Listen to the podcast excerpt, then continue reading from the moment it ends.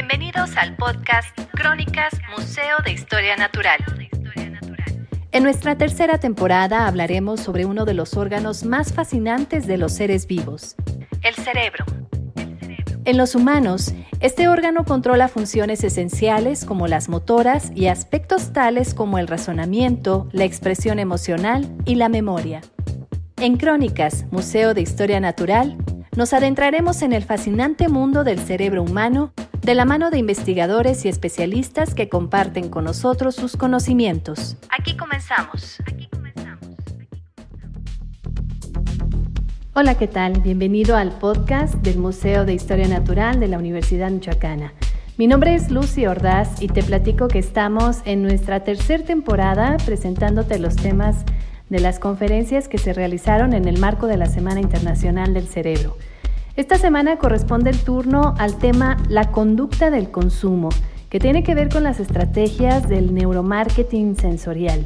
Un tema muy interesante que trae para ti la doctora Graciela Letichipía Vallejo. Ella es química farmacéutica, bióloga egresada de la UNAM, con maestría en farmacología básica otorgado por la Universidad Michoacana y doctorado en ciencias biomédicas en la Facultad de Medicina de la UNAM. Actualmente es profesor investigador e integrante del cuerpo académico de neurofisiología de la Facultad de Ciencias Médicas y Biológicas, doctor Ignacio Chávez, de la Universidad Michoacana. Aquí te dejamos su conferencia.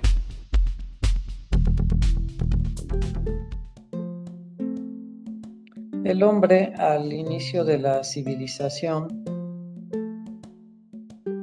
pues se trataba de un ser bastante débil en comparación con otras especies con las que convivía, con un riesgo muy alto de que se hubiera extinguido.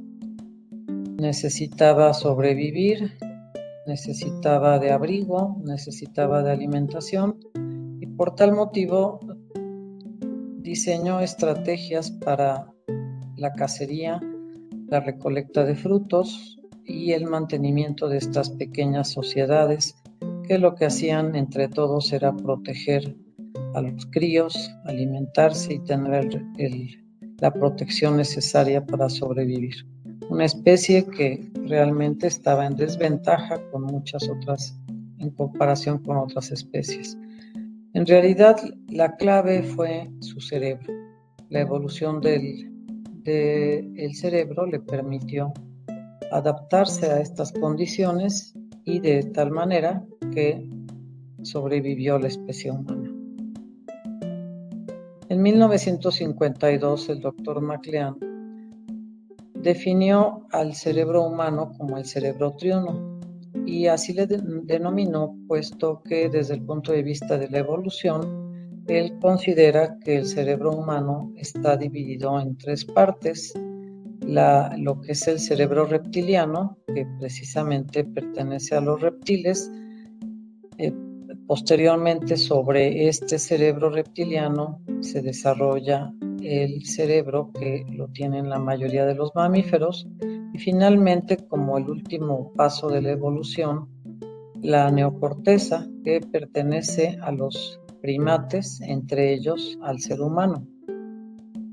El cerebro humano, en estas tres partes, tenemos el cerebro reptiliano, que tiene como función controlar funciones eh, biológicas fundamentales, como, tales como la respiración, frecuencia cardíaca, presión arterial, etc.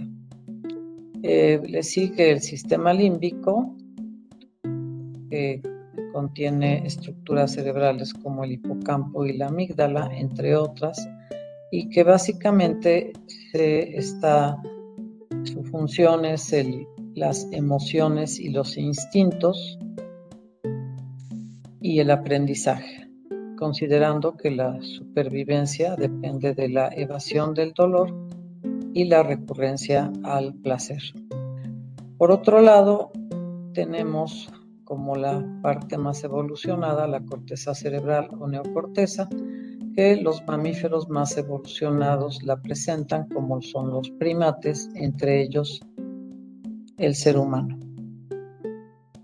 De las estructuras más eh, importantes de las que hablaré y que las voy a mencionar porque son la base para el análisis de la conducta de consumo, pues tenemos estas estructuras. Una de ellas es la corteza prefrontal, que es la zona de la corteza cerebral más eh, desarrollada, más evolucionada, eh, eh, y que se caracteriza por tener conexiones muy importantes, tanto con regiones de la corteza como con regiones subcorticales como el sistema límbico, los ganglios basales, el hipocampo, el tálamo y el resto de los lóbulos cerebrales. Es por ello que influye en y se ve influida por una gran cantidad de informaciones que provienen de diversas regiones del cerebro. La corteza prefrontal es la dentro de todos los animales que la poseen. La diferencia es en el ser humano es que es la más evolucionada y es la responsable de lo que se conocen como funciones ejecutivas del cerebro humano o funciones superiores. Estas funciones consisten en la capacidad de establecer metas, la planificación, el diseño de estrategias para cumplir tales metas, la autorregulación de las acciones, la revisión de las acciones, el pensamiento abstracto. Ahí también se encuentran los rasgos de la personalidad y algo muy importante, la toma de decisiones. Como les comentaba, estas funciones ejecutivas son exclusivas de la especie humana. Por otro lado, el sistema límbico, que como lo había comentado, tiene que ver con las emociones y también con el aprendizaje, podemos ver dos estructuras muy importantes, una de ellas el hipocampo y por otro lado vemos también la amígdala, la amígdala que es la responsable de estas emociones. Y más adelante veremos por qué es tan importante para el ser humano.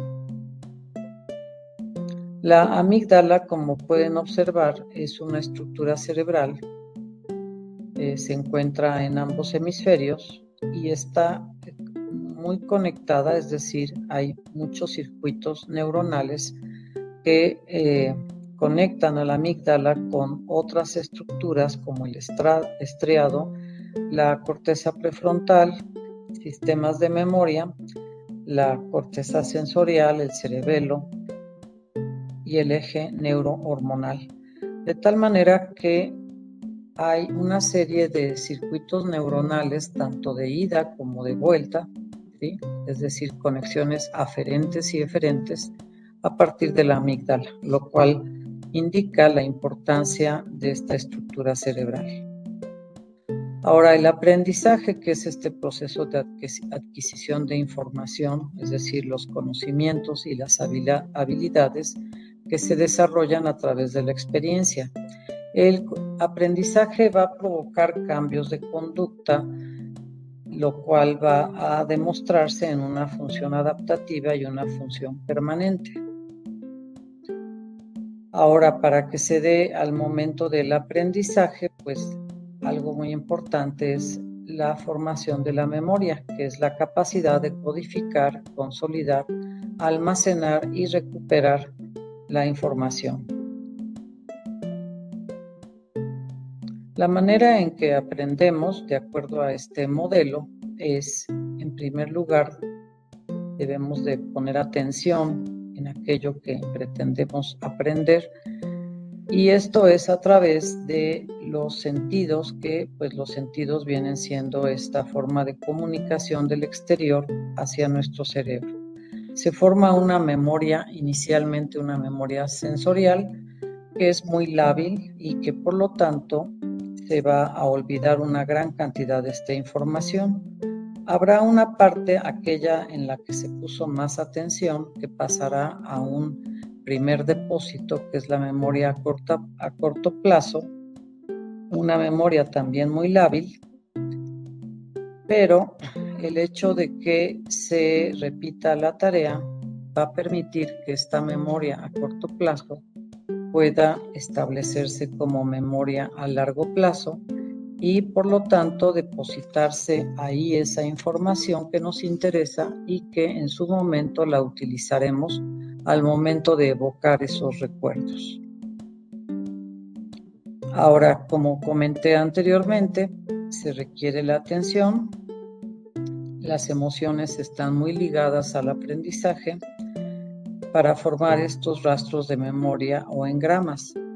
Los sentidos, por supuesto, que son la manera en que eh, percibimos el medio ambiente gracias a los sentidos y como pueden observar, los sentidos van a tener una representación en la corteza cerebral, siendo el, el sentido de la vista uno de los más importantes y también de los más complejos. Por lo tanto, a, partir de estas investigaciones que comentaba yo durante el siglo XX, se dio eh, paso a la incorporación de nuevos hallazgos y eso, por supuesto, se manifestó en diferentes áreas como la neurología, la psiquiatría, la psicología, el desarrollo, la fisiología y fisiopatología y la neurofarmacología. Sin embargo, esta información que se fue enriqueciendo en relación a nuestro cerebro también dio lugar a que esta información llegara a áreas como es la economía y la mercadotecnia. De tal manera que se generó una nueva área que es la economía del comportamiento o de la conducta humana. En el 2002 el doctor Daniel Kahneman recibió el Premio Nobel de Economía. Él es un neuropsicólogo y economista que integró los aspectos de la investigación psicológica en la ciencia económica, especialmente en lo que respecta al juicio humano y la toma de decisiones bajo incertidumbre. Por lo tanto, él analizó los aspectos cognitivos y emocionales para la comprensión de la toma de decisiones económicas. Y a la conclusión que él llegó es que las decisiones de los consumidores varían por motivos estrictamente emocionales. Por lo tanto, esta economía del comportamiento se basa en las neurociencias, más el desarrollo de la neuropsicología y la economía, dando lugar a una nueva área que se le conoce como el neuromarketing. El neuromarketing se define como la disciplina que investiga, estudia y estudia los procesos cerebrales que explican la conducta y la toma de decisiones de los consumidores a partir de este conocimiento, pues se, definen servicios, precios, posicionamiento, el diseño de marcas o branding, el diseño de productos y los canales de venta. Por lo tanto, al hacer una compra, el cliente no sabe conscientemente lo que va a comprar. Esa es, ese es lo que se sabe desde el punto de vista de los mercadólogos.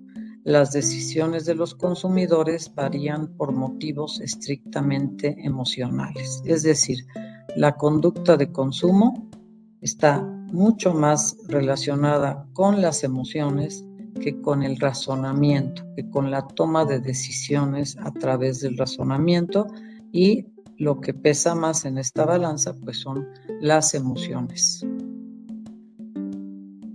Y en cuanto al comportamiento del cliente, una necesidad se convierte en un deseo cuando el cliente la asocia con un producto para satisfacer esa, esa necesidad. Un deseo se convierte en demanda cuando el cliente solicita dicho producto en un punto de venta. Y para una empresa, una necesidad insatisfecha siempre es una oportunidad de negocio porque refleja un estado de carencia en el cliente que puede ser resuelto mediante un producto o servicio. Ahora, el neuromarketing ha utilizado métodos para el análisis del cerebro en relación al estímulo por los productos que están en venta. Estos métodos que ha utilizado son eh, métodos como la resonancia magnética funcional, que permite observar estas imágenes del cerebro mediante la realización de una tarea. Por supuesto, aquí aplicado a el estudio de la mercadotecnia. Otro tipo de estudios es eh, la electromiografía facial, que mide las expresiones faciales que se generan durante un proceso de percepción, es decir, la reacción de los gestos que son de manera involuntaria. Esto se mide a través de la colocación de una serie de electrodos que van a eh, medir la respuesta emocional a diferentes estímulos, ya sean auditivos, olfativos, visuales, ante un producto. Se mide también la actividad electrotérmica, la temperatura y la actividad muscular. Otro método muy utilizado, entre otros, es lo que se conoce como eye tracking o seguimiento ocular. Es un proceso eh, que registra y analiza los movimientos oculares de las personas para conocer los elementos que naturalmente llaman su atención. Mediante cámaras se rastrea el movimiento de los ojos, la dilatación de la pupila y el parpadeo. Permite conocer los recorridos visuales de los sujetos y crear mapas que señalan los puntos calientes de la imagen. Estos puntos calientes se refiere a cuando un sujeto sostiene un producto, qué es lo primero que observa, qué es lo que más le llama la atención, la marca, el color, la forma, etc. Todos esos datos se van recopilando a través de este seguimiento ocular. Como resultado de estos estudios, pues eh, la la mercadotecnia ha diseñado, por ejemplo, la disposición de la mercancía en los anaqueles, que no se, no se coloca al azar. La idea es que mientras más visible sea un producto, habrá mayores probabilidades de incrementar las ventas. Entonces, en los anaqueles se divide en tres niveles. El nivel superior, que es a la altura de la vista. Ese es lo, donde los productos son más fácilmente observados por el cliente. El nivel medio, los productos que están al alcance de las manos del sujeto el nivel bajo para aquellos productos no visibles que requiere un esfuerzo para alcanzarlos, es decir, la persona se debe de agachar para poderlo alcanzar. e incluso hay zonas en los anaqueles que, donde los productos son invisibles, es decir, están en el nivel más bajo o en el extremo de los anaqueles que se sabe son las zonas que a, a las cuales menos recurren los compradores. La mercancía en los anaqueles, por ejemplo, si hablamos de productos de consumo básico como la leche, el huevo o el pan, cuando uno va a un supermercado, pues resulta que estos productos están separados, muy alejados entre ellos. Eso obliga al cliente a recorrer más pasillos en un supermercado y por lo tanto mayor probabilidad de hacer más compras, no solamente de los productos básicos, sino algún otro producto que observe en su recorrido. Los productos que tienen dibujos, colores, pues son más atractivos también para los niños. Y de ahí se genera este neuromarketing sensorial, empezando por el visual, considerando la vista como uno de los principales sentidos porque es eh, a través de la vista, pues recordamos una gran cantidad de sucesos y aquí de lo que se trata es de impresionar la visión para recordar los productos. Eh, dentro de estas eh, estrategias visuales, pues tenemos que las etiquetas donde se, se anuncia un producto con una terminación en punto .9 o punto .99 se vuelve más atractivo. Las palabras gratis, rebajas, ocasión, oferta, venta especial, dos por uno, pues son palabras que también atraen la visión y por lo tanto favorecen la compra. Existen también productos eh, atractivos a la vista como golosinas y pasteles que eh, estos, este tipo de productos se, se presentan, se pueden presentar en fotografías de muy alta calidad, de tal manera que estimulan al sujeto para comprarlos. Procesar y recordar una imagen lleva menos tiempo que aprender un mensaje verbal. Por esa razón es que el sentido de la vista es tan importante. Los mensajes que utilizan imágenes impactantes facilitan el recuerdo de la marca que aquellos que no la presentan. Cada marca trata de tener una imagen porque de esa manera es una forma de que el sujeto vaya memorizando. Y si ustedes recuerden, para, para formar memorias de largo plazo se requiere repetir la tarea. Y en este caso, pues entre más se repita estas imágenes impactantes, pues más fácilmente va a ir recordando el consumidor la marca. Por otro lado, tenemos la psicología del color cada producto va tomando o cada marca va tomando una, un color porque los colores dan una información y una sensación importante. Eh, hay, por ejemplo, productos, eh, me refiero, por ejemplo, carros que son de color negro, tienen que ver con la elegancia o la sofisticación. En cambio, los productos, que además últimamente hay campañas publicitarias donde los productos tienen color verde, pues se refieren a productos que son biodegradables o que están relacionados con la naturaleza, que muchos de ellos pues muchas veces no están tan relacionados. Pero esta sensación es lo que hace que la persona voltee a ver este tipo de productos. Por otro lado, el neuromarketing auditivo pues se dirige al, oído precisamente y la percepción de la música es muy importante en un sitio porque esta música puede ser agradable y relajante, lo cual va a favorecer que el comprador permanezca durante más tiempo en un establecimiento.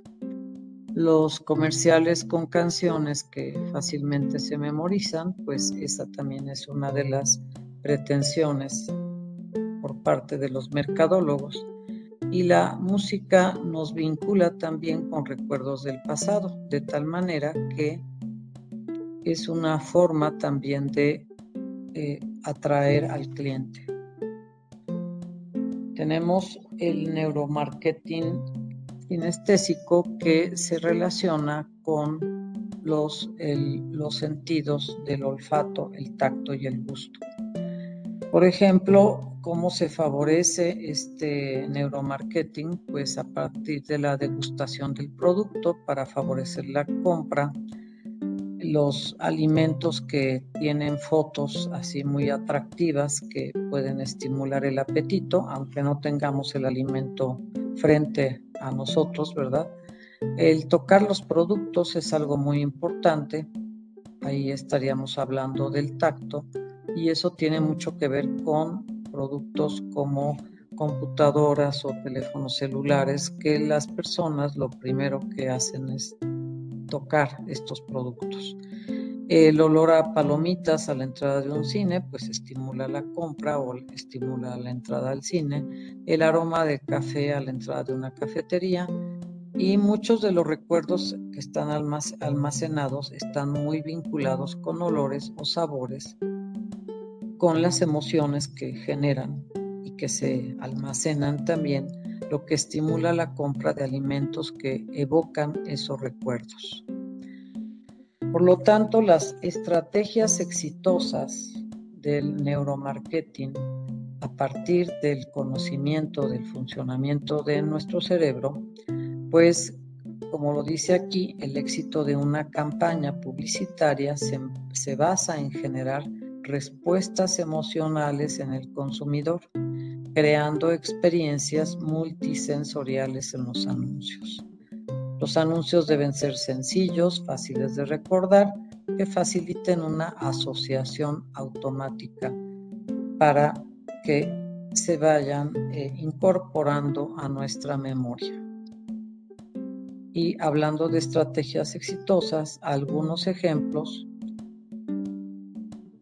Por ejemplo, aquí tenemos Starbucks, una cafetería que no solamente vende café, como dice su lema, crear una experiencia sensorial desde que se entra hasta que sale. Eh, el espacio es cómodo, tiene una música ambiental adecuada que invita a quedarse. Hay una variedad de bebidas, el nombre del consumidor en el vaso es una forma de eh, favorecer esa relación de la persona que atiende con el comprador el personal está entrenado para ser amable y favorecer la estancia del, del consumidor. Uno de los lemas de Starbucks es el siguiente, queremos que ames tu bebida, siempre lo haremos como a ti te gusta. Es decir, aquí utilizan el verbo amar dirigido a una bebida, una emoción dirigido a una bebida. Otra de estas estrategias eh, pues muy exitosas y que al ver la manzana, pues sabemos, la manzana mordida, sabemos exactamente de qué se trata. Apple, su lema es hacemos nuestro mejor papel cuando generamos experiencias enriquecidas. Y lo que hace Apple en sus tiendas es eh, utilizar diseños minimalistas, cuidan los detalles y la información de cada dispositivo. En este caso, lo que favorece en estas tiendas es que el consumidor pueda tocar el producto y manejarlo, el, material, que eso le facilita en conocer, familiarizarse con los productos y decidirse a la compra. Los empleados están capacitados para la atención al cliente, no tienen un límite de tiempo pueden pasarse todo el día con un cliente, lo importante es convencerlo para que haga una compra. Y como campeón de la, del neuromarketing, pues tenemos la Coca-Cola, ¿verdad? Conocida por todos. Es eh, eh, la Coca-Cola se apropió del color rojo eh, porque el color rojo estimula las emociones y ha tomado recientemente, porque realmente esta empresa pues es la que va a la cabeza en el neuromarketing, una estrategia que se llama storytelling. Esta estrategia consiste en contar historias, es decir, cada comercial de la Coca-Cola lo que cuenta es una historia, una historia que culmina con la reunión de personas, todas alegres, felices, compartiendo eh, con amigos, este, compartiendo alimentos, ya sea en familia o con amigos. Entonces son eh, comerciales pues muy bien diseñados para estimular las emociones. ¿Qué más emoción que el ver un osito con una Coca-Cola o algo que la Coca-Cola se le atribuye a la Coca-Cola, la imagen de Santa Claus, el color rojo del traje de Santa Claus se debe a esta campaña publicitaria de la Coca-Cola. Entonces, esta empresa pues ha estado a la cabeza de las estrategias exitosas en la publicidad. El problema de esta sociedad de consumo es que ha causado estragos. Por ejemplo, eh, hay personas ya con situaciones, alteraciones psicológicas, como son los compradores compulsivos, que no pueden dejar de hacer compras, incluso que los lleva a la quiebra económica, personas que esa necesidad de comprar los lleva a comprar cosas, repetir las mercancías, eh, comprar cosas que nunca van a utilizar y eh, como consecuencia, pues también viene este otro problema, los acumuladores. De acuerdo a la Asociación Psicoanalítica Mexicana, 2.5 millones de mexicanos padecen de esta situación de acumulación. Es, forma parte de los trastornos obsesivos compulsivos y por otro lado también está otro trastorno que es la disposofobia. Esto se refiere a que el apego que tienen las personas a sus pertenencias eh, los lleva a que cuando alguien trata de ayudarlos para que recuperen su vida, porque es muy difícil poder vivir en un sitio con un nivel de acumulación como se observa aquí en, en las fotos, en las imágenes, pues si tratan de quitarle sus cosas, entran en un estado de ansiedad porque no pueden desechar esa acumulación. O sea, por un lado generaron este trastorno de acumulación y por otro lado les es imposible desechar las cosas. Pero, ¿cuál es uno de los problemas que, que debemos de hacer un poco de conciencia? ¿no? Hay demasiados desechos que provienen de todas las casas, desechos de plástico, de pilas, los desechos electrónicos que cada vez con esta sociedad van creciendo y se van acumulando y acumulando. Esto es consecuencia del consumismo y esto ha llevado a que el planeta Tierra, nuestro hábitat que compartimos con otras especies, está generando problemas tales como como dice aquí una portada de la revista National Geographic, un, mar de plástico, un mar de plástico que cada vez se van afectando más especies que se encuentran en el mar se están afectando o cercanas al mar se están afectando por esta cantidad de plásticos que hay y que llegan a los océanos, incluso los microplásticos muchos peces los consumen y les ocasionan la muerte o es el mismo, los mismos peces que posteriormente serán consumidos por los humanos y que ya van contaminados con este plástico. Por lo tanto, pues creo que deberíamos de hacer un poco de reflexión en cuanto al consumismo para cuidar nuestro planeta. Eh, de tal manera que pues la sugerencia es replantear el ritmo de consumo, ser más crítico con la publicidad, agotar la vida útil de, un producto antes de reemplazarlo. La, tendencia es a, desechar, pero al desechar estamos generando una gran cantidad de, de residuos, de basura, que cada vez es más complicado el manejo y no aceptar la publicidad engañosa, tratar de eh, concientizar cuál es el motivo de la compra, si es una, una situación de, insatisfacción o, o, cuál es, qué es lo que nos lleva a hacer esa compra, analizar nuestras emociones, nuestro, eh, nuestra decisión de compra un poco antes de llevarla a cabo.